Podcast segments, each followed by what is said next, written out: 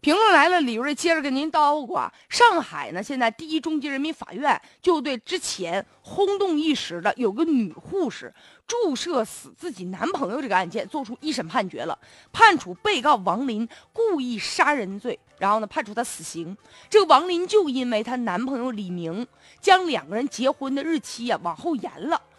没结成，所以这个女孩子呢就产生了一些怨恨。她先后在自己工作的医院里取出大量的安眠药，然后通过网络去买砒霜、买这些毒药，将事先准备好的安眠药就放在水里给她男朋友喝了。喝完之后，等到男朋友昏昏欲睡的时候，她又注射大量的胰岛素，就导致这个男子死亡。现在在这个期间，这个王林呢还用。李明的微信欺骗他所有的亲朋好友，告诉所有人我没事儿啊，你们不要来找我来了。其实就是在拖延时间。现在这个案件判了，判这个女的死刑，确实也有点出乎意料的意味。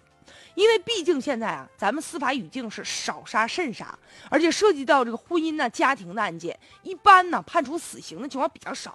你比如说，在一九九九年的时候，当时最高人民法院曾经有一个座谈会的一个纪要，就提出来了，说对于因为呢。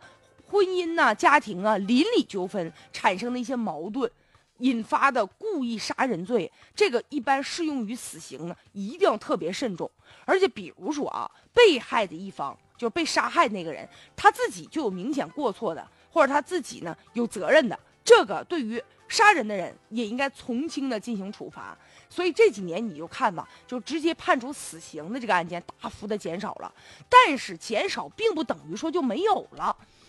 必须要符合先决条件，然后才能判处这个人死刑。大多情况下，比如说有的人去杀人了，但是他属于激情犯罪，一时冲动控制不了自己情绪的；还有的呢是过失杀人，就本来不想杀他，但是不小心可能没成想会造成这么严重的后果。再者，两个人比如吵吵，结果动手了。导致一方死亡的，或者是什么呢？比如说这男的长时间家庭暴力，揍这女的，这女的实在受不了了，最终把那男的杀了啊！这种情况不会判处，一般情况下不会判处这个杀人的人死刑。但现在这个女护士这个案件不一样，她虽然也是这个感情和婚姻的矛盾引发的，但你看她杀人这个过程绝对不是激情，也不是失手造成，她是有预谋的。他之前买了大量的一些安眠药啊，包括搁网上买砒霜啊，那都是为他事后做掩饰的。所以现在判处他死刑啊，也说明有一定的示范的作用，就告诫一些人：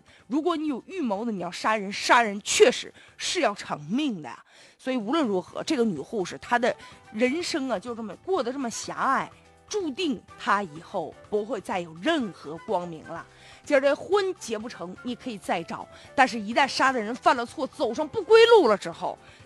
再想后悔就没机会了。